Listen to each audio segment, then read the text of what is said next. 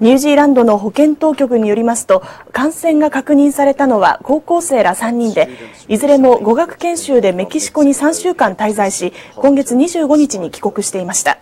3人とも症状は軽いということです。同じ日程でメキシコに行っていた8人についても検体の分析が行われていて新型インフルエンザである可能性が高いとみられています。またイスラエルでも2人の感染が発表されましたが症状は軽いということです。感染が確認されたのはこれで7カ国となりました。各国の感染者数ですがアメリカが64人カナダが8人スペインとイギリスが2人となっています。また感染の疑いがある人が報告されている国は韓国オーストラリアドイツコロンビアなどとなっています。発生源となったメキシコでは感染が確認されたり感染の疑いがある人は1995人。感染によるとみられる死者は AP 通信によりますと152人となっています。